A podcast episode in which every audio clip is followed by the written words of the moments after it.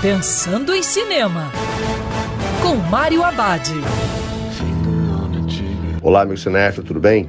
Uma das novidades do streaming é a série A Lista Terminal, com o ator Chris Pratt.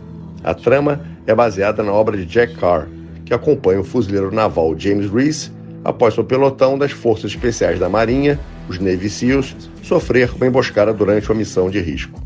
Mesmo depois de voltar para casa reencontrar a família, Reese não consegue tirar o evento da cabeça e continua se perguntando o que realmente aconteceu. Sentindo-se culpado pela morte dos companheiros, ele é atormentado pelas memórias conflitantes que tem o incidente. Quando novas evidências surgem, o militar percebe que existem forças obscuras que podem estar colocando sua vida e sua família em risco. A lista terminal combina a séria questão dos traumas causados pela guerra com sequências de ação emocionantes, às vezes exageradas, numa narrativa meio absurda. O seriado lembra os filmes de ação dos anos 80, em que o enredo não tinha muita importância. Vale para quem tem saudade desse estilo. E lembrando que o cinema também pode ser no sofá de casa. Quer ouvir essa coluna novamente? É só procurar nas plataformas de streaming de áudio.